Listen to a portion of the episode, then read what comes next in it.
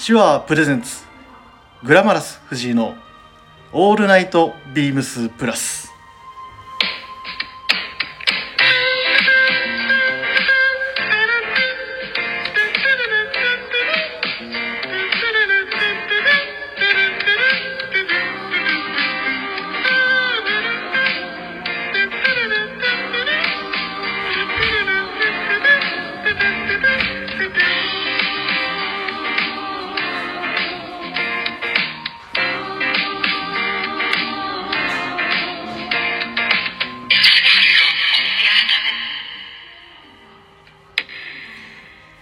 ということでこう今回も始めさせていただきます。早速ちょっとあの冒頭噛みましたけれども久々のなんか収録放送な感じでちょっと僕も若干緊張している可能性がありますが、えー本日もよろしくお願いします。グラマラス藤井です。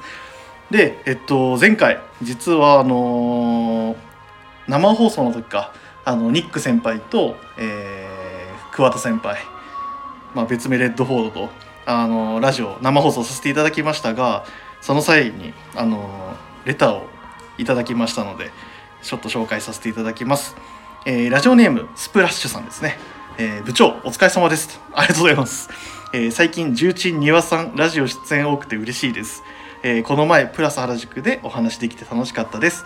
部長のおすすめの服やサウナありましたら教えてください。お互い体には気をつけましょうねというところでありがとうございます。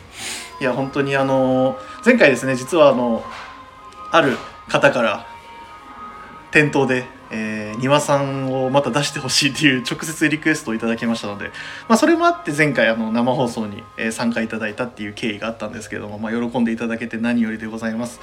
えっ、とまあサウナですねあの もう僕もドハマりしてますけどまたあのこういうリクエストあったんで僕からあのチーム96にあのサウナ僕が行ったとことかちょっと話しておいてその番組の中でね、えー、とチーム96の番組の中でなんかそういうサウナの情報とか僕の部分も話した話してもらえたらいいのかなと思うんでちょっと自分もこれは言っておきます。はい。でレターありがとうございます。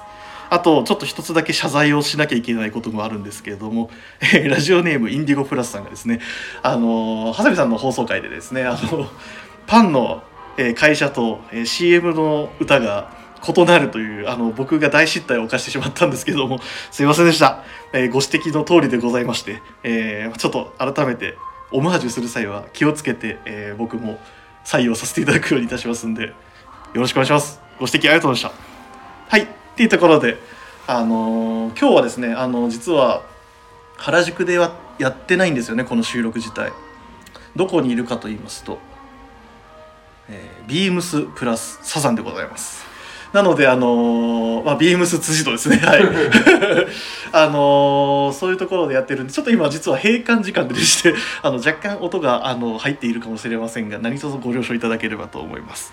はい。でなんで今回、えーこのじゃあビームスプラスサザンにあなたはいたんでいるんですかっていう話になると思うんですけどまあちょっと今回の、えーウィークリーテーマに絡めまして実はちょっと僕が一個やりたいことが見つかってまあそのやりたいことにえっと100%いや150%ぐらいの多分もう熱感でご参加いただける方がなんとこのビームスプラスサザンにいるっていうのは自分も把握しておりましたのでこの方に今日はご参加いただいておりますよろしくお願いしますよろしくお願いします。ビームスプラスサザンの川島でございます。よろしくお願いしまよろすしくお願いします。いやー川島さんありがとうございます。ご参加いただいて。まあそのサザンいつからその呼びなんで まあビームスプラスサザンっていう呼び方は多分あのあれですね。小林さんがああの言い始めて。あ名付けを名付け親ですねはい。あまああの原宿がまあ西海岸をちょっと表すような店だろう。有楽町は東だな。じゃあ辻堂はっていうところでうん。まあどっちかこの店のまあ雰囲気もそうですけどうん。ちょっと南うん。南側っていうところをあの表現するっていうところで、まあ、ビームスプラスサザンの俗称ですねいわゆる。があの設定はされてるんです。サザンオールスターズのサザンではない。あでもそれはビームスプラスサザンっていうのはカタカナなんですよ。うん。サザンは。うん。っていうことはそのサザンオールスターズのサザンもここにはちゃんとダブルミーニング的にはかかってくる。やっぱりあの湘南うん。っていうところですから、まあ、そういうところもあってこういった名前でやらせてもらってます。っていう言い方を俺がするのも違うんですけど 僕のじゃないんで。まあでも今日一日はい。よろしくお願いします、よろしくお願いします。まあ後でねおいおい話すんですけど、まあ、川島さんがねこうやって僕多分川島さんこうやってラジオするのってあんまりなかったそうですね。はずなんですよ。まあ何回かあの今はもう何でしたっけ？VM リードしてうん。もう都内の旅だった。旅だった、えー、坪潤こと吉田潤先輩が、はい。あのビームス児童の「オールナイトビームスプラス」っていう特番とかでうん。あの川島さんにもご出演いただいたこともあると思うんですけど、そうですね。まあ、実際どうですか？ラジオやっててやっぱ楽しいとかって思っていただけてればいいなと思ってたんですけど。はい。ラジオどうですか？なんか実際聞いたりとか。いやまあなんか結構楽しみにしていただいてる方とかの声だったり、まあ、はい社内の人間だったりとか、なんかたまにはまた出てくださいねなんて言われるうんちょっと嬉しかったあでもやっぱりそういうお声はいただいてるってことですね、あ嬉しい。よかったよかった。だったらあのまあ今回こうやってラジオ参加いただいてるんで、はい。まあそういったまあやっぱりプラジオっていう名を冠してる以上は、まあビームスプラスに携わるいろんな人が出てくれると僕もいいなと思ってるんでそうですね。まあ、川島さんに今回はちょっとお世話になりますね。はい。はい。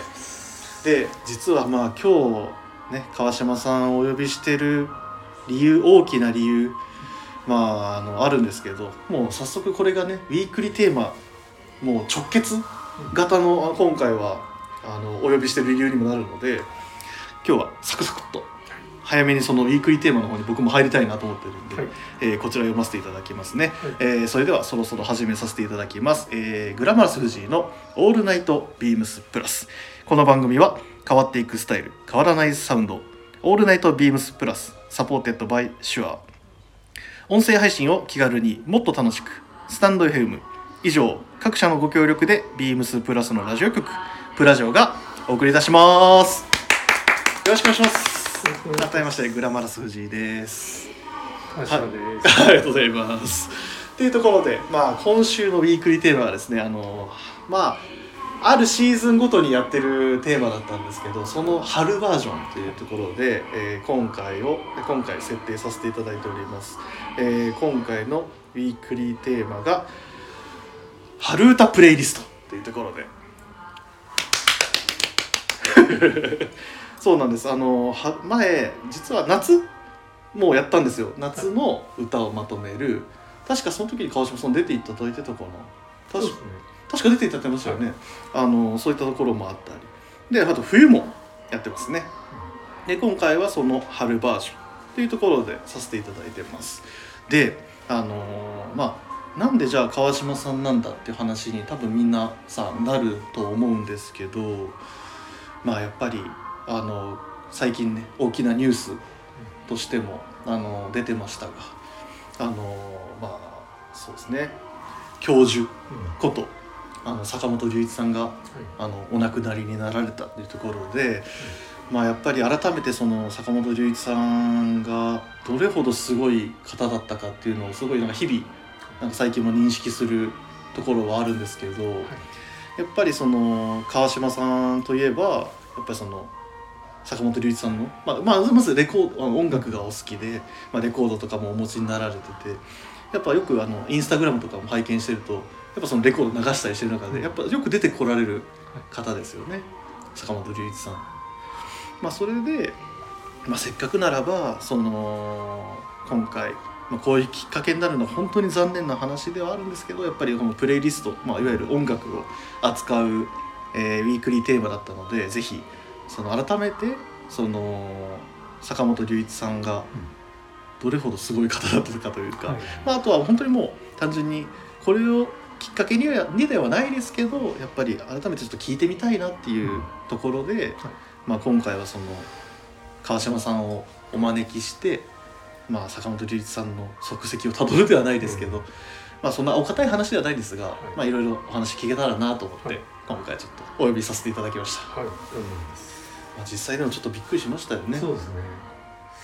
まあ以前からね体調が良くないっていうことはうん。把握はしてたのでっていうのもあるんですけどやっぱりいざそうなって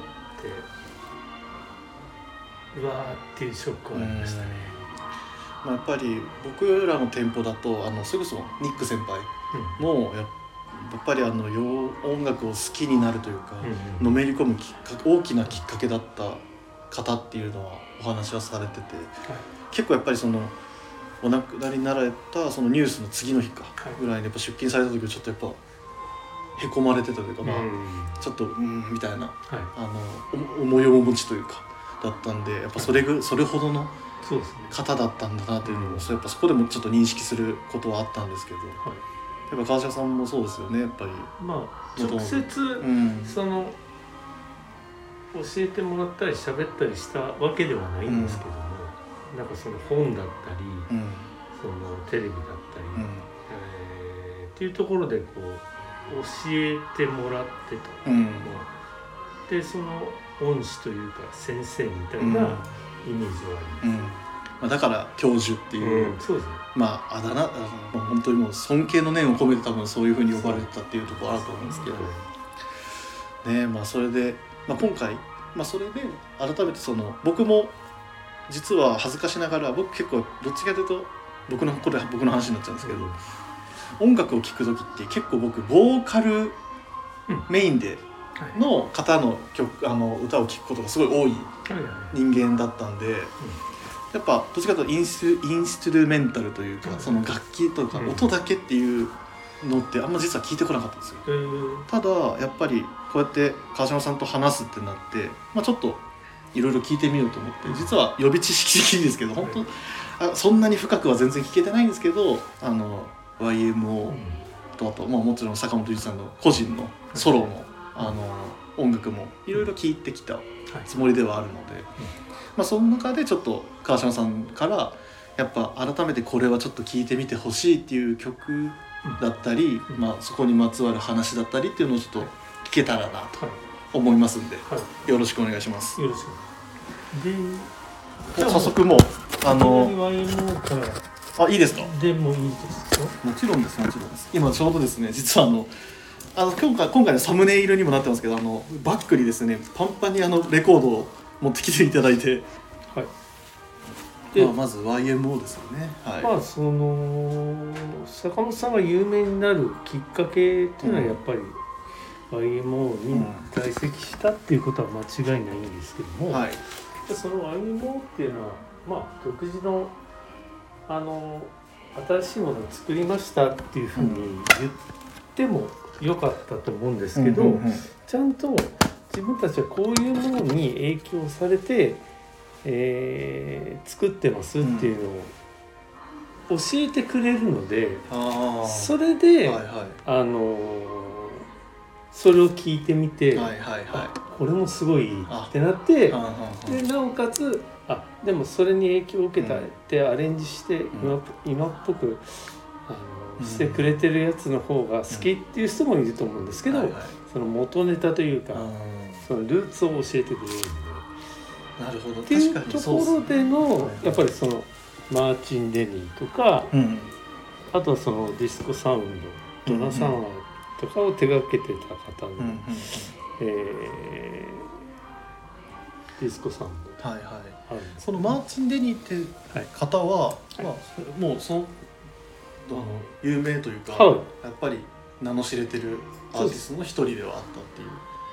まあとはいえそんなにではないと思う、メジまあでもうん。でもうんうん。まあ何枚もアルバム出てますし、うんうんまあそのエキゾチックサウンドって呼ばれるジャンルの中では間違いなく一番有名なうんうんうんうん。人で,、でハワイのバンドなんですバンドというかグループというか、はいはいはい。で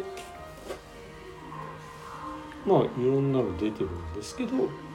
一番有名なのはファイヤークラッカーはいあの僕も実はあの今回聞いてきました。はい。あのまあ YMO ももちろん聞いてきたんですけどその中で特にやっぱりグッときたというか、はい。はいおおってなったのはこのはい。ファイヤークラッカー。そうですよね。あの独特のリズムで、まあ、あの僕、まあ、川島さん今言ってくださった通りあの本当に両方聞きましたやっぱり。はい。あのマーティン・デニーバージョンの、まあ、ほいわゆる本来のって感じで元ネタになるんですかね、まあ、言い方としては。はい元ネタのあのーファイヤークラッカーを聞いた後にこれも聞いてもう一回聞いてみたいな、うんうん でこっち見るとちゃんと下にマーティン・デリあ本当だ。あの、はい。レ今レコードのね後ろにあのいわゆるかあの曲名が書かれてるんですけどその下にちゃんと書かれてますね、はい、はいはいでそれってなんだろうってなって調べた結果、他のアルバムも集めたくなっちゃってマーチン・デニーの見たことないジャケットとか見るとはい買っちゃう、は いそっかレコードで探していくという。そうなんです。だって、ね。まあ当時これやっぱりほら今あのーこういうところを見ると、ん。そのアメリカ製なんですよね僕本当だ今レコード実際に出していただいてますけどで、書いてますね。本当だ、まあ、原版というか、うん。あ当時の。やつなんですけど。やっぱそれで実際元ネタの方がいいっていう人もいればあでもやっぱり今回のこのまあ。でもそれを教えてもらったのは YMO だしねあー。そっかそっか。だからまあよくうん。あこれはリーバイスのサードのジャケットの形だよ。うん。って誰かに洋服屋さんで教えてもらう、うん。でそのリーバイスのサードっていうのは何なんだろう、うん。見に行ってうん。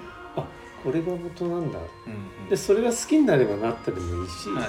それをアレンジして、まあ、今っぽいこうシルエットにしてますよっていうのが、うん。よければそっちをはいはい。だからちょっと似てるんですよ、結構やっぱ洋服と音楽の楽しみ方っていうのがここでやっぱり僕の中では同じだと。思います、実際やっぱそれは川島さんが今こうやって洋服、まあ、業界に携わってる中でも結構もうベースになるというかそのセンスというかかなんかなんでしょうね。そうですね。洋服の見方とその音楽の聴き方っていうのは全然離れてない、そうイコールの。そうですね。あとはやっぱりジャケットを楽しむっていうところもあるんですよね、あはああ確かに、はい。今の時代、まあ、さっきちょうど実は話してたじゃないですか、はい。あのなんだっけ。今サブスクリプションサービスはい。で、あのいろいろ自由に音楽が聴ける中で、やっぱりそういうジャケ買いみたいな なんかワードももう今となっては多分死語になってくるレベルだと思いますし、うんでもそれがなんかそれも一つの音楽の楽しみ方なのかなってちょっと思うところもありますよね、今となっては。そうですね、まあ、あとはそうですねやっぱりこう落ち着いて好きなタイミングでこううん。見れるっていうのと、まあなんかこう中に入ってて、はい、こういうサシが。こあのオフショットみたいな感じなんですかね。うこれあのの線のナイフはい。のなんかインナースリーブっていうか中のやつうんうんなんですけど、うん、確かにいろいろ書いて。えーこういろいろ書いてあって、うん。まあ、そのさっきも話の中で出たんですけどすごい。そのリーバイスの501を履いててそのクレジットがジャケットの後ろに書いてあるっていうのこれで、すごいですね。それであそういうところから、うんあじゃあ僕もリーバイスのジーンズ買おうって思った若者もいっぱいいたと思うんですよ。ですよね。でしかもそれ501って書いてあって、まあベーシック中のベーシックなものと、まあ、こういうモダンなジャケットを合わせるっていうのは、はいまあ、今でも通用する考え方なんじゃないかこれがあれですよね。あの坂本龍一さんのあの線のナイフのジャケ写ですね。今。そうですね確かにこれ、まあもちろん履いてるデニム自体はリーバイスの501ですけど、合わせ方は本当にもうなんか今でも全然 かっこいいと思えるような。だから上はナイジェル・ケイモンでうん下にリーバイス合わせるみたいな、そうですね。はい本当それぐらいなんでしょう。なんか。そんな感じはあります。ね、うんうん。今今の今の合わせ方というか。今でも間違いない全然通用すでまあその YMO の話からる、うんうん、あえっ、とせすまあそうですね。ちょ少し前なんですけど、お亡くなりになられた高橋さんと、はい。まあ細野さんはい。と坂本さんのグループ。3人で。はい。まあ第4のメンバーとかいろいろ他にもいるんですけど まそれまで行っちゃうともうわけわかんないあれ横尾忠則さんとかもうそうです確かね。よく話には出てる、はい。あのー誘われたみたいな。その話もあの今日ニック先輩とちょっとしてきて。はい。あのあとは松竹秀樹さんっていう、あはい。その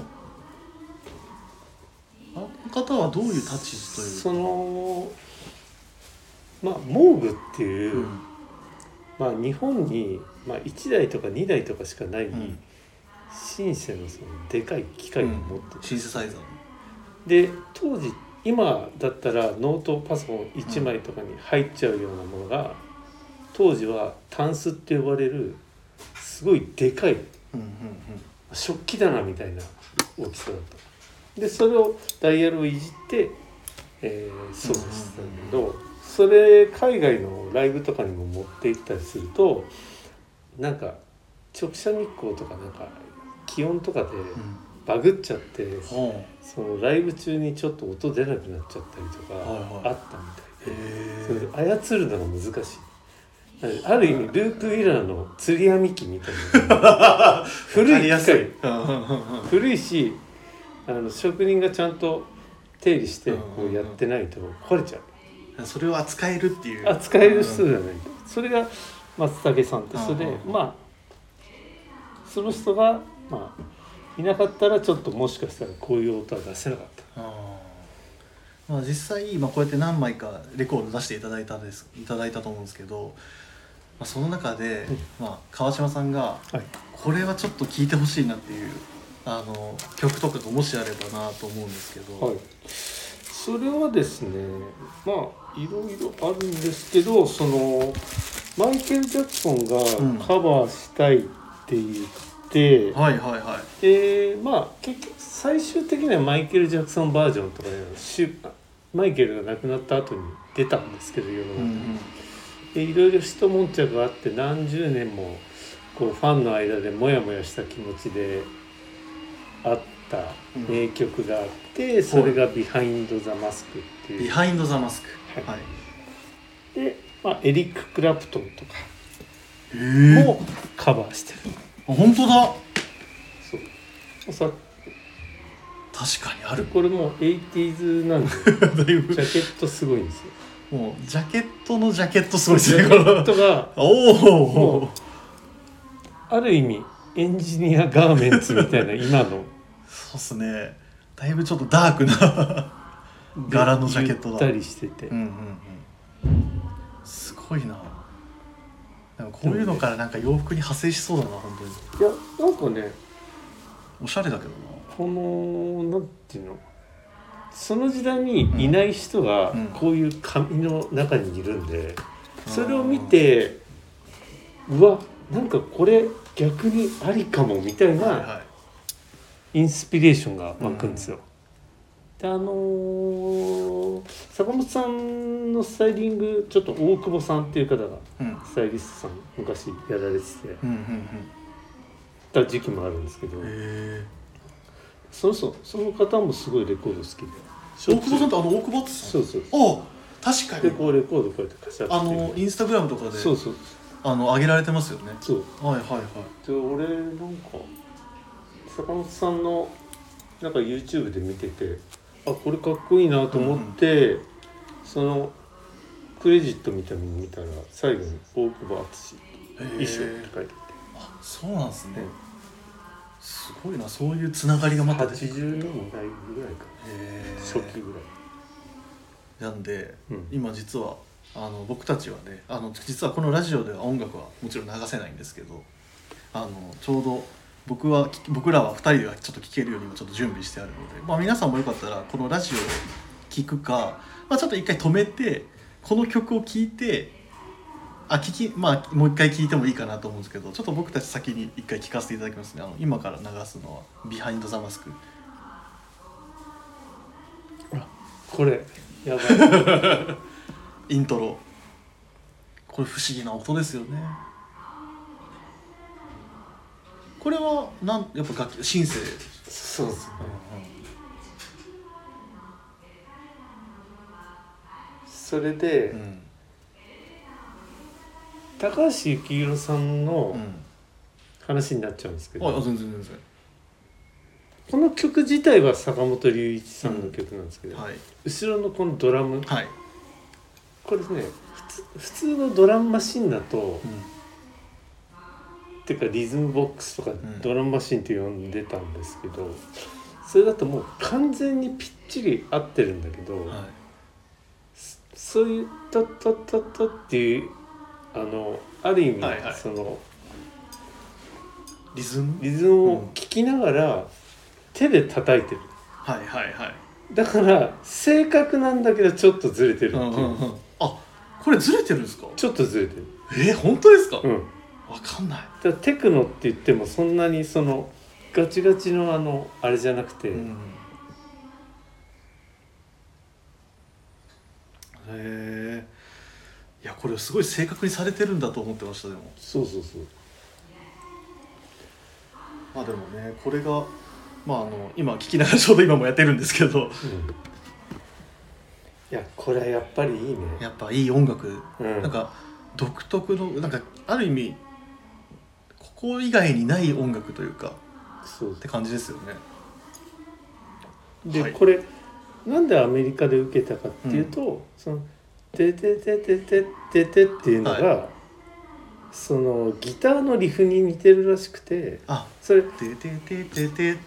そう、はいはいはい。でこうその指の動きをスライドさせると「てててててててててててはいはいててててて」っていうふうに全部そのロックの人がやるギターの感じにへえ。すごい似てるらしくて。そうなんですか。それではいアメリカで受けたらしいへえ。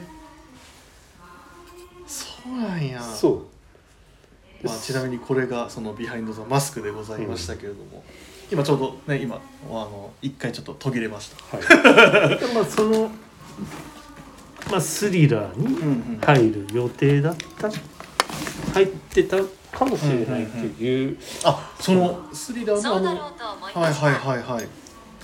すいません今あの僕のシリが誤作動を起こしてそうだろうと思いましたって今言っちゃいましたけど。はいはい。そのスリラーのあのいわゆる CD の中に CD というかレコードというか。あレコードのあの中の曲として収録曲として。入る。はずだ入れたいっていうオファーがあって、うんうんうん。ただちょっと交渉がなんかうんうんつまずいて、うん。うんまあ良かったのか悪かったのかわからないんですけど よかったのか悪かったのか。そのアルバムには入らなかった。っていう。ただそういう逸話もあった、逸話もあり、でもそういうのを聞いて「おおめちゃめちゃかっこいいじゃん。じゃあちょっと俺のアルバムでカバーするで」って言って入れたのがエリック・クラプト。ン。エリック・クラプトンってもともとすごいイギリスで若い頃からバンドやってて、うん。なんかいろんなバンド？をそうそう。はい。だからもう巨匠もうこの時点で巨匠だ、あクラプトン自体が、うん。まあ、そうですよね。もう世界的ギタリストっていうところになりますけどまあそうやってなんで、まあ、さっきの今の曲で言えば「ビハインド・ザ・マスク」の、えー別バージョンをまだ楽しむこともそうそうそう逆輸入的に楽しむこともできるってことですそうそうよねマイケルがアレンジした、うん。マイケルが歌ってる「ビハインド・ザ・マスク」があるんで、あじゃあそれも楽しみ放題だ。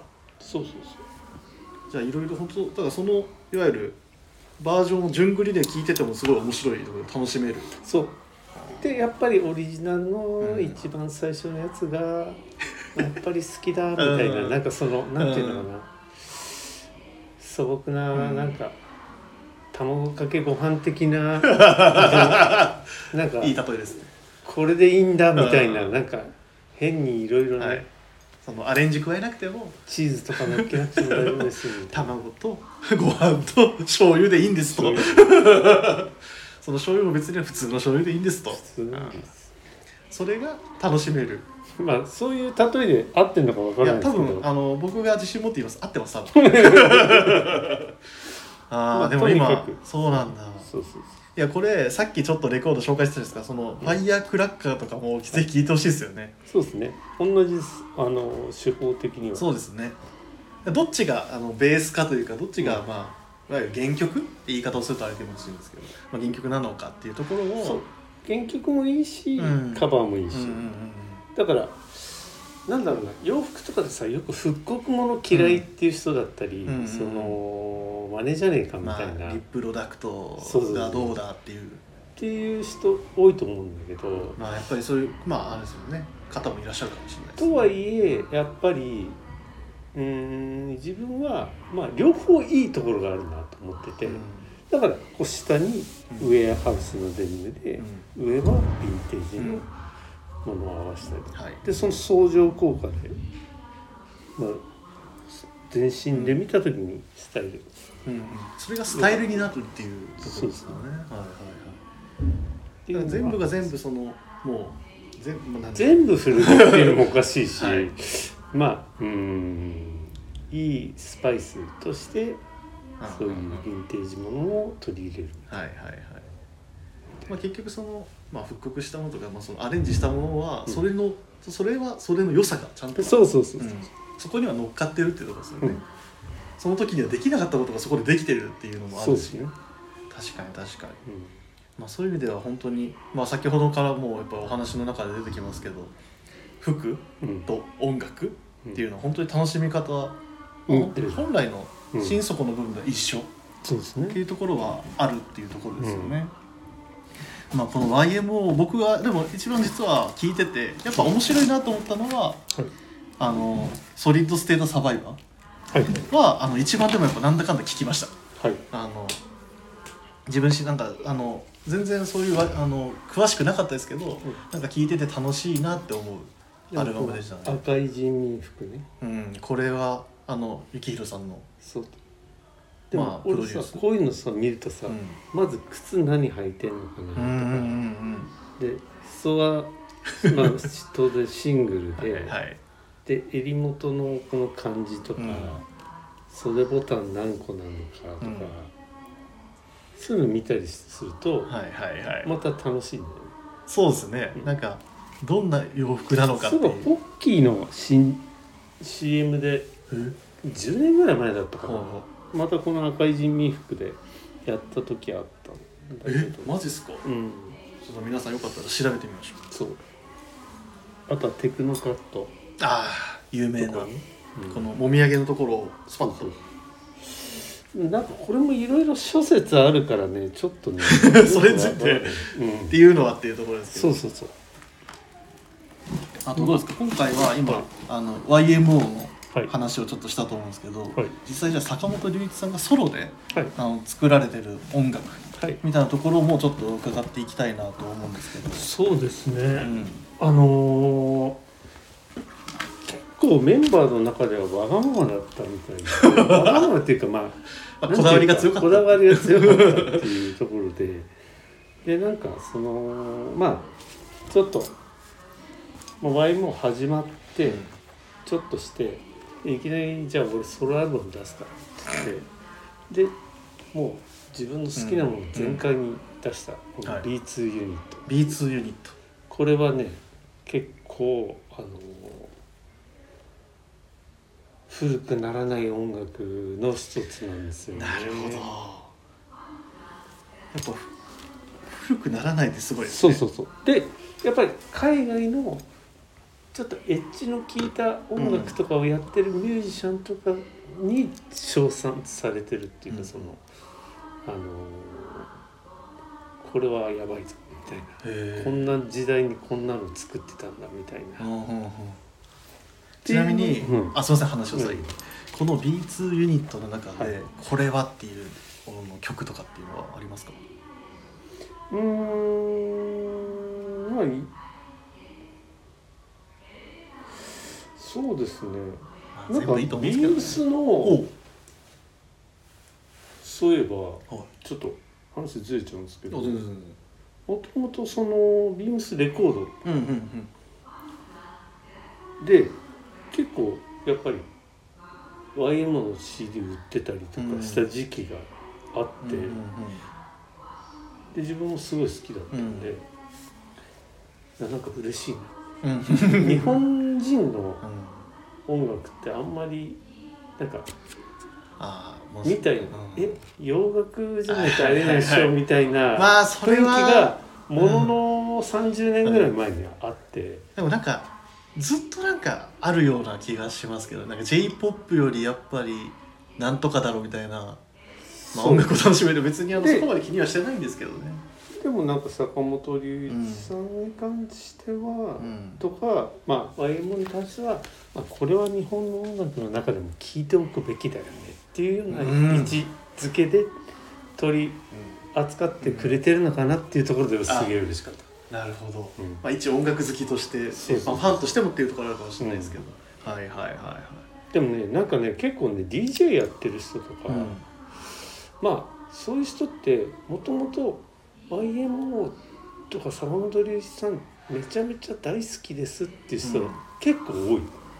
へー。ただそれをまんま真似して、うんうんうん。じゃあそれでなりわいにしますっていうわけではないんだけど、うんうんうんうんまあそのだから結構まあ好きで当然みたいなうんうん感うん。じ、なそれは通るでしょっていう。そうそうそうそう。んんん。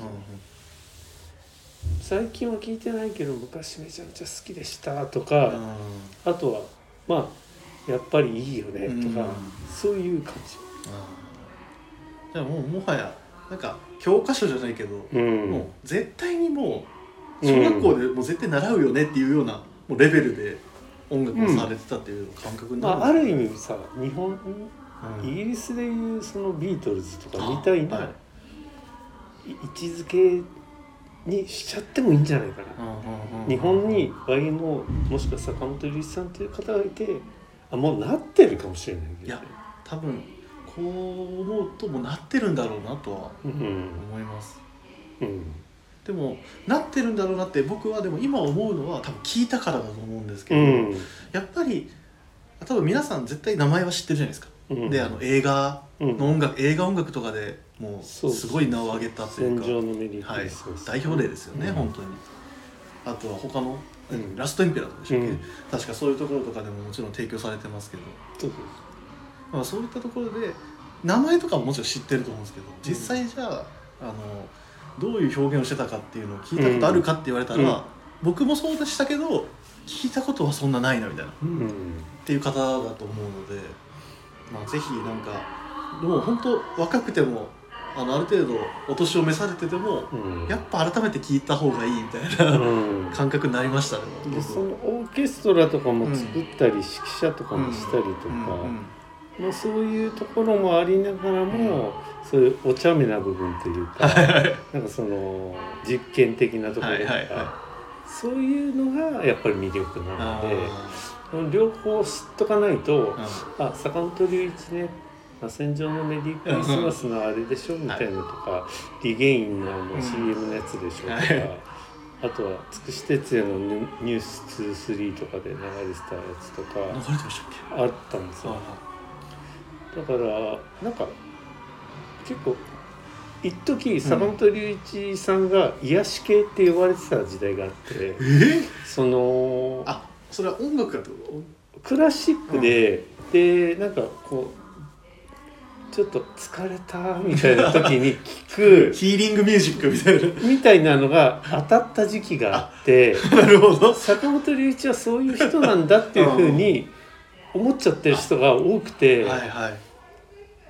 でで音楽何好きなんですか?」はい。なんて話して、うん。坂本龍一すごい好きなんだよね」ってはい話すと「あ癒し系ですね」って言われて「違うんだよ。違うんだそうじゃねえんだよ。そういう一面もあるけど」とはそれがメインじゃねえからってそれいうだけじゃないからっていう。あー。っていうのはあります。確かになんか僕も今こうやっていろいろ聞いてみるととても癒しもちろんうん、すごい代表で代表作の中にはそういうのあるけあるけど、うんみたいな。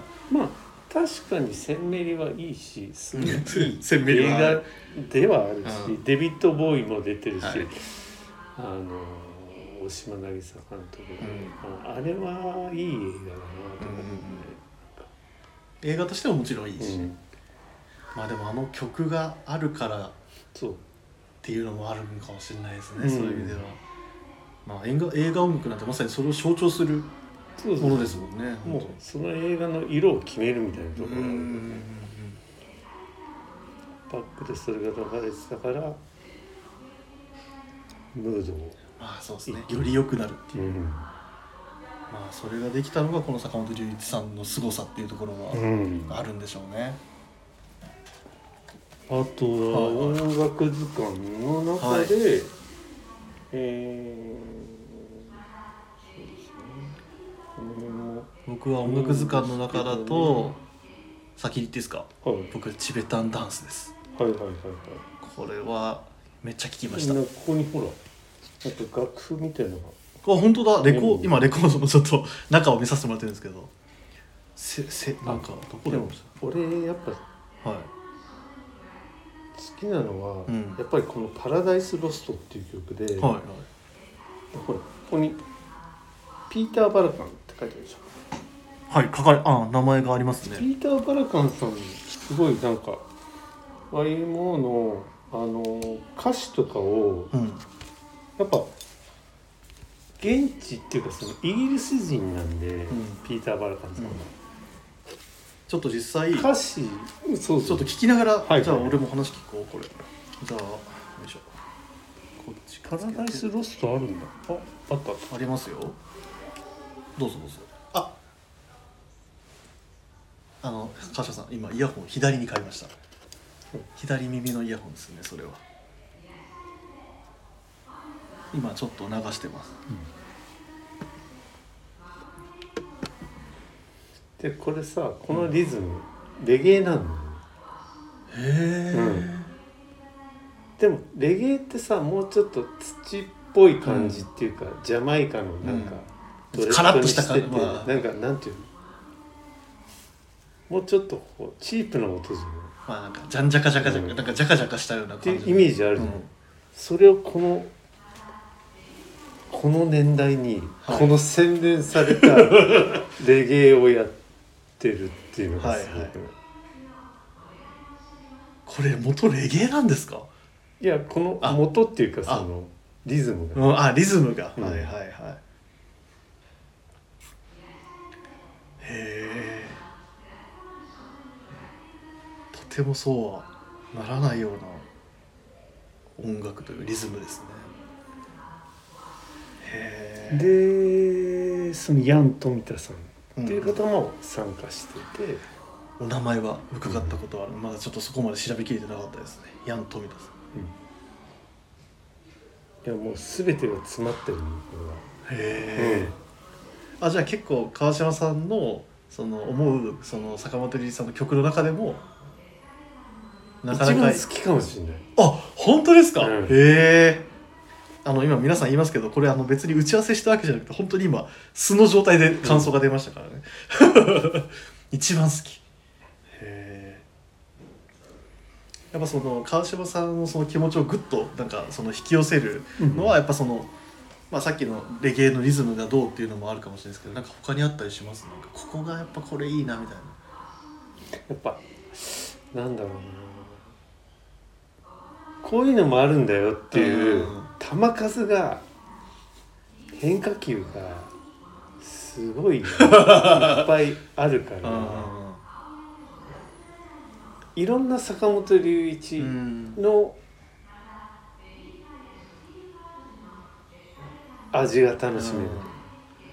はあなるほどね。うん、だこういう洗練された感じの、まあ、ロックとも言えないし、レゲエなのかなみたいな、うん。そういうのもあったりとか、うん。逆にその今の京志郎さんはい。とかと一緒にやったような、い。けない直球のああいう歌謡曲っぽいロックみたいなのをやったりとか、まああとはあの辺のニューウェーブとかが流行った時に、ジャパンっていうバンドのうん。そのデビッド・シルビアンっていう人がいるんですけど、名前は？はいはいまあ超美少年みたいな人なんですけど、その人とかと一緒にやってたりした時期もあったりとか、その結構坂本龍一さんもいろいろそのルックスとかうん。ファッション変わってて、うん。まあ、その YMO も後期の方はこうメイクとかして、その化粧とかもしてたんだけど片やなんかちょっと体すごい鍛えてうん。筋肉質にしてマッチョな時代もあったりとか。へでまあ多分みんなが知ってる坂本龍一さんはここ10年ぐらいのこう白髪でまあこう白髪のこうセンターセンター分けでみたいな。うん。センター分けはセンター分けなんだけど結構いろいろ。やっぱその外見の変化もある。まあだからそこでやっぱそれだけの幅が広いっていうことなんですかね。それがまあ分かりやすく見た目でも現れるっていうところがあるかもしれないですけど、あー時代を映してるというか。でしかもその時代時代に一番新鮮なことができるっていうのは、もうそれだけすごい。そうですね。その時代時代の新しいすでに先端いけるってすごいことですよね。うん。いや、そのゲイシャガールズレコード持ってこようかあどうしようか迷ったんだけど、持ってこない。なんでこんなこと重くて。ね。だいぶ削って さすがに。最小限に抑えたんで、ね一応。まあでもやっぱりこうやって今いろいろレコードを出していただいてうん。見てますけど、まあやっぱりまあこれは本当に実は僕が結構聞いてたのはあれなんですよね。Apple Music の、あの初めてのうんたらかんたらっていうシリーズって結構あるんですよその各アーティストによってそれはそのこのアーティストを聴くんだったらこれは聴いといた方がいいよねっていうのをまとめてくれてるプレイリストみたいなものがあるんですけど、はい川島さん的に思う、はいこのアルバムは聴いた方がいいだと、うん。まあ、坂本龍一さんだったらどれとか YMO だったらこれみたいなのって実際あったりします？はい。まあやっぱこうやってリスナーの方々にもや多分、聞いてほしいマニアックなのは B2 ユニットなんですけど、うーん、ちょっと聞くにはちょっとあれかなっていうのもあるんで、うん鳴らしじゃないけど。鳴らし運転だと、はい。やっぱり音楽図鑑なのかな。ちょっと古いですけどね、うんうんあの1980何年だろう。うーんだ。ちょっと書いて84か。84で84年か。まあ84年で。軽くもうもうすぐ40年前ぐらいになる話ですよね。そうですね。はいはいはい。でももうこの頃も YM ももう後期に入ってるんで、この BGM っていうアルバムで81年なんで、うんうんうんだったりとか、うんうんあとは坂本龍一さんのこの上裸っていうかなんかそうですね。全あんまりなかなかこういうーシーンは見たことないかもしれないですけど。ビューティーっていう。はい。でこれねあの某なんていうのかな。なんですか？うん。これねあのーうん結構沖縄の曲とか結構はいはい入ってるんだよね、まあいいんだけどこれどうかな。う んすいませんあの多分愚問だったっすね。どれっていうのは。いや「チンサグの花」とか、うん。この辺もすごいいい曲なんだけど、はいはいはい。坂本龍一さん歌あんまりうまいわけではなくて。はい。なんだけど自分で歌いたいみたいな感じで歌ってる。その時は。うん。なるほどね。あとはこの辺とかもサマーナーブス？サマーナビス。えっ、とこれは何年だ？79 79だから Y も始めてすぐぐらいかな、うんうんうん。なんかすごいの出てきたすげえな。いろいろ出てきますね。うん。これダメだな。多分話が終わんないっすね。多分 そのワールドハピネスっていうね、夢の島っていうところで、はい。YMO ファミリーというか YMO の再結成してうん。コンサートとかライブやってたんだけど、でテイ・トーアさんっていうそのさっき言ってたその、ラジオでの影響でその有名になったテイ・トーアさん、その D ライトの。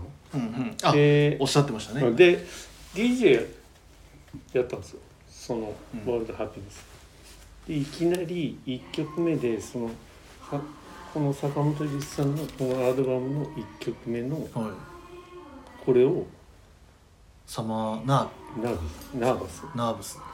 を流したんですよ。はいはいもうイントロが来た瞬間に記憶失うかと思うぐらいかっけーってなっちゃってそこまでの衝撃。そうなんですえー、やっぱそうなるともううん。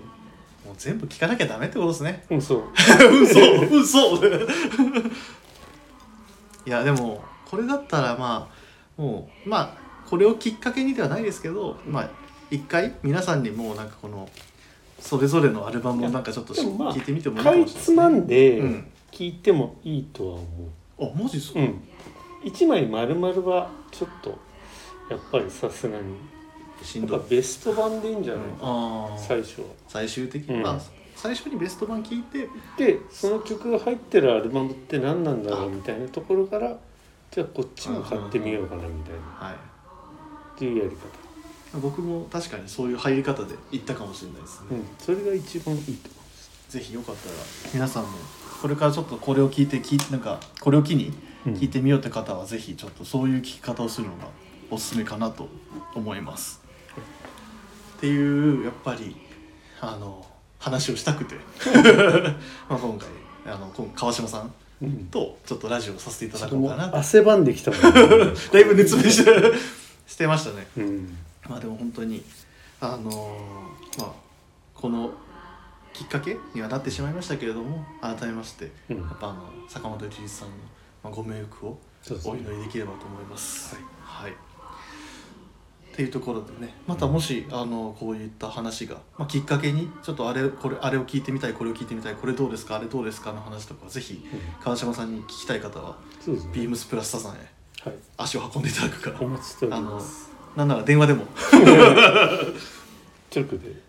であのー実は他のあのリスナーの方からのあのプレイリストのリクエストも何曲か来てまして。はい。まあそうだな。えっとあその中でも例えばえっとラジオネームティーヤさん。ティーヤさんはえーあこんばんはティーヤですってことで、うん。ウィークリーテーマの春歌は、えー春は別れと出会いの季節そんな季節に2曲、えー森山直太朗の「桜」うん。読書のあのタイプですね。か、えっと、竹内まりやの、えー不思議なピーチパイ」うん。僕これ聞いたことなかったんです。有名です。僕ふ無勉強でしたね。これは勉強不足でした。やっぱ竹内まりやさんっていうと、まあ、有名な曲いくつかありますけど、まあその中の5本の指には入ってるぐらいの、有名な。うん、でまあ達夫さんの奥さんはい。まあねバックバンドっていうか、うん。バックコーラスとかやってたりなんか後ろでギター弾いたりとかうん。してるんじゃないかな、ちょっと。あー。これも実際ねよかったら皆さんも。あまた今あの日曜日のプレイリスト、えー公開時にあの全部まとめてあの流させてはいただくので、ぜひよかったらあの聞いていただければなと思います。はい。あとは、えーあそうだ、えーあと親子でプラス愛父さん、いつもありがとうございます。ます、えー藤井部長へということで春歌のリクエストはアデルの「ハロー」という曲をぜひ入れてなんとなく切ない思いとアデルの声が胸にしみる。春なのに明るい曲じゃなくて申し訳ないんだけどリクエストに入れてほしいなっていうところであの春っていうとさやっぱさ、出会いと別れの季節じゃない、はい。で一番なんかこう切ない時期でもあるよね、まあそうですね確かに、卒業はい。とかさ、はい。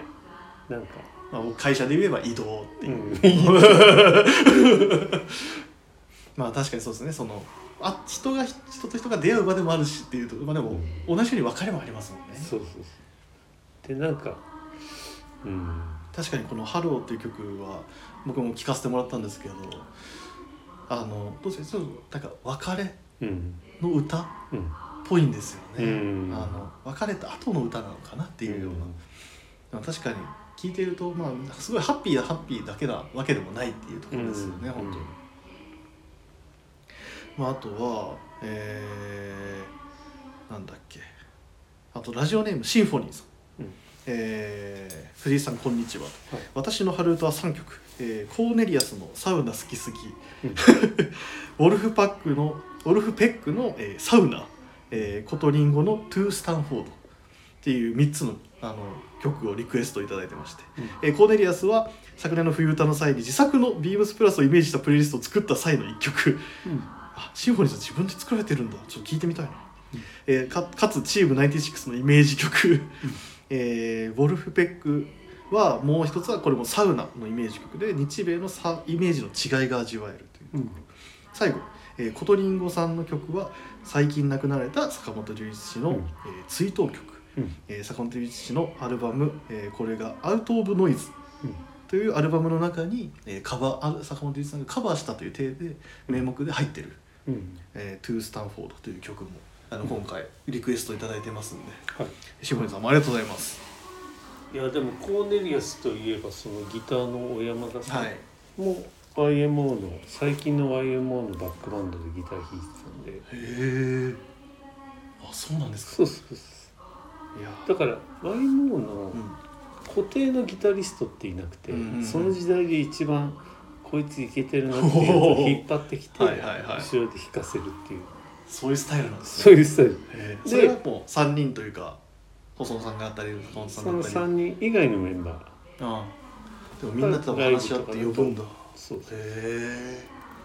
すごいですね。じゃあそれをもう参加してる時点でもう。参加すれば有名にもなるし、うん。で結構若い人たちから注目されてる人うん。を起用するから、うんうん若い人もああれ？聞いてみようかな。かこのおじさんたちのバンドなんだろうみたいな感じでお互いこう、うん。ウィンウィンになるとはいはいはい。そういうのいいよね。なるほどないやそういう裏話もまたちょっと今やりながらあの話しながらちょっと楽しめる部分が自分でもありますけど。あとはあでもね他には？あでもあれですよ。普通にあの明るい曲でもありますね。あのラジオネームゆうたなさんからはえっとゆいっていうあのアルバあのアーティスト女性のアーティストがはい。チェリー。え聞いたことあります？ー、ないですね。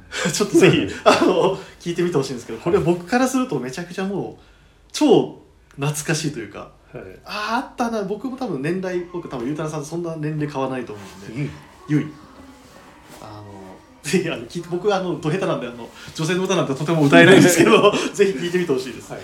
多分絶対あの分かる。あ聞いたことあるみたいな。絶対聞いたことあるんです。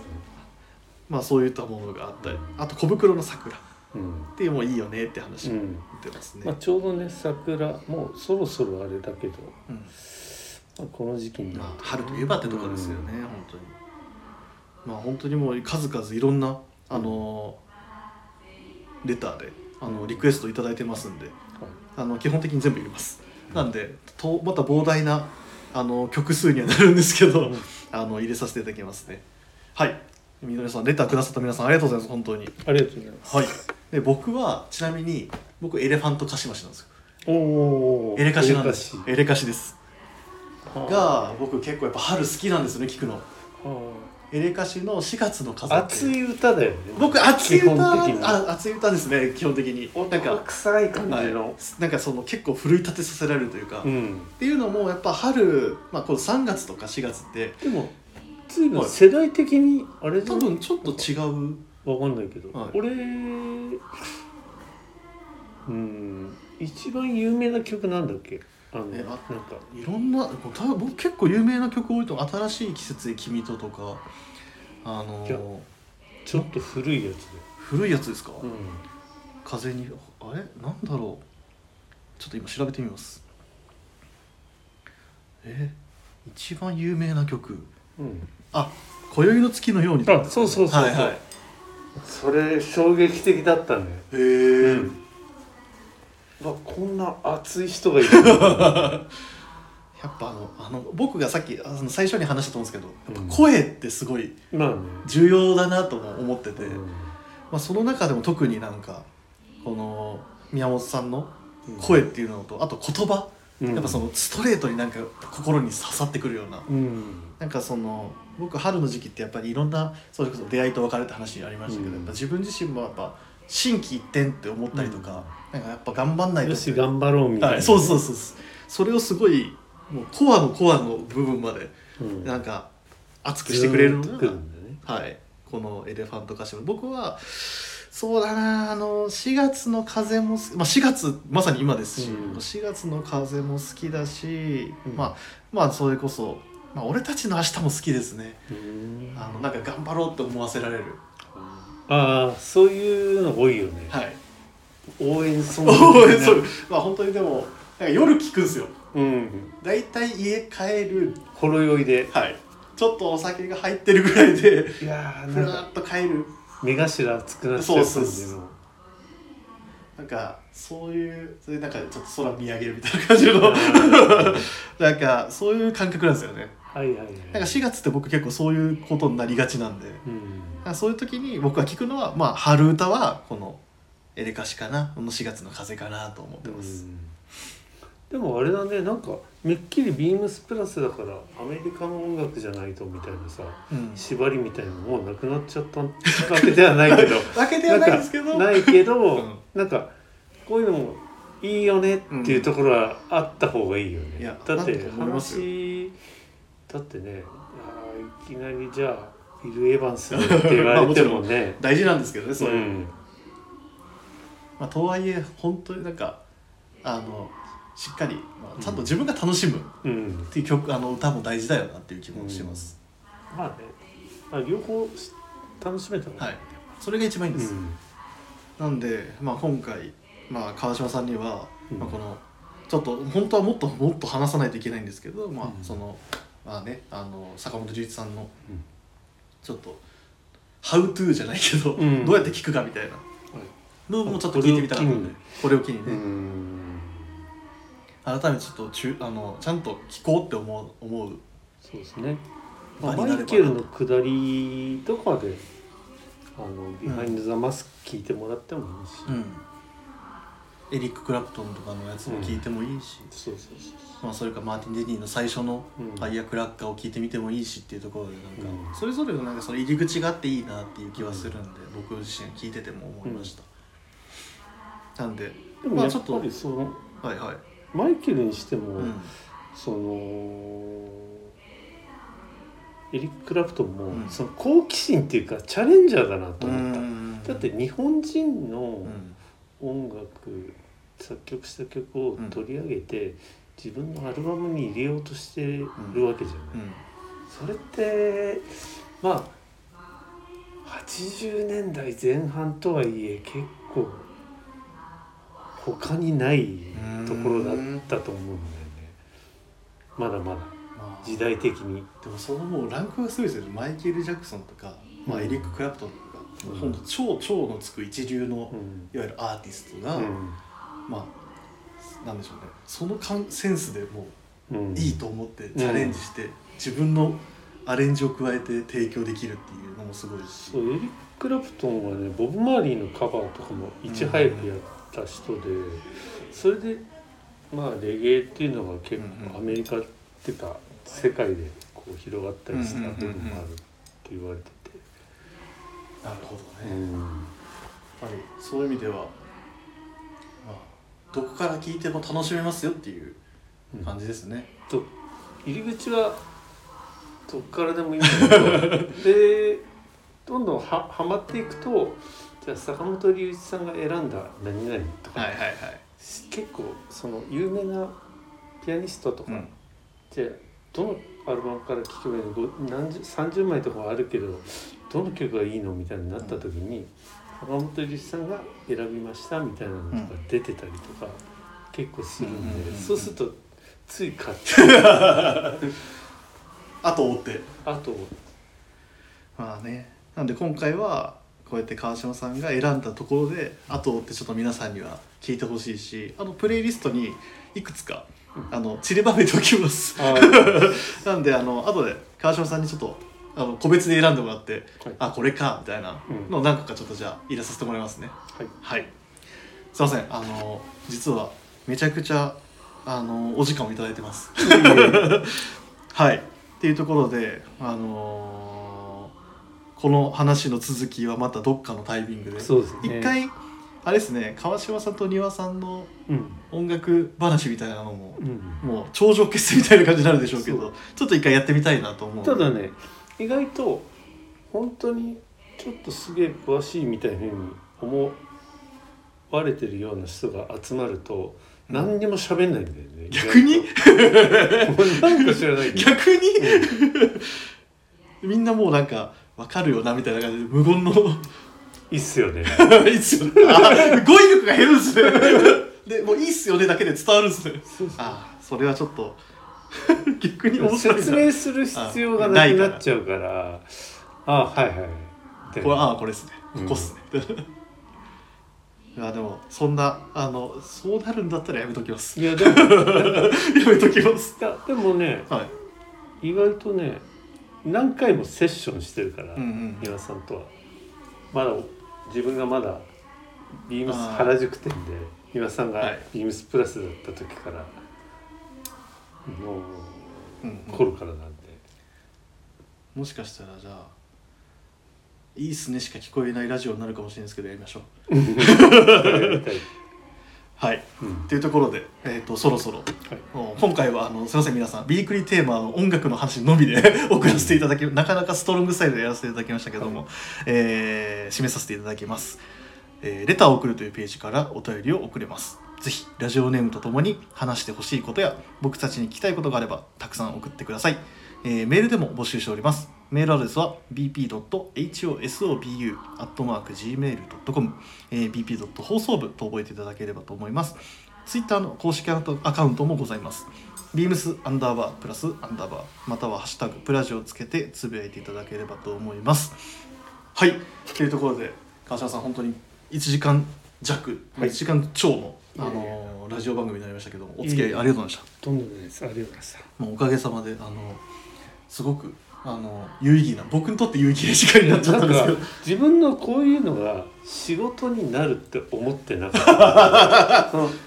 今までこう、うんちょっとずつこう積み重ねてきたものが、なんかやっと日の絵みたいなあまあなんかこのタイミングーうん。うん。いやだからもっといろんな人に坂本龍一とかはいうの素晴らしいいいいい音楽なんだっていうことを、うんまあちょっとでも広められたかなっていうところですごくあ嬉しいです。よかったです。もう本当にまあちょっと途中でも言いましたけど改めまして、まあ、本当にまあこんな数を名曲を あの生んでくれたまあね坂本龍一さんにはうん本当に感謝をしたいところですね。うん本当にありがとうございましたというところとはい改めまして、えっ、と今回この度ご冥福をお祈りさせていただきます。はいはい。というところであのーこれを機にぜひ皆さん楽しんでいただければと思いますので、うん皆さんよろしくお願いします。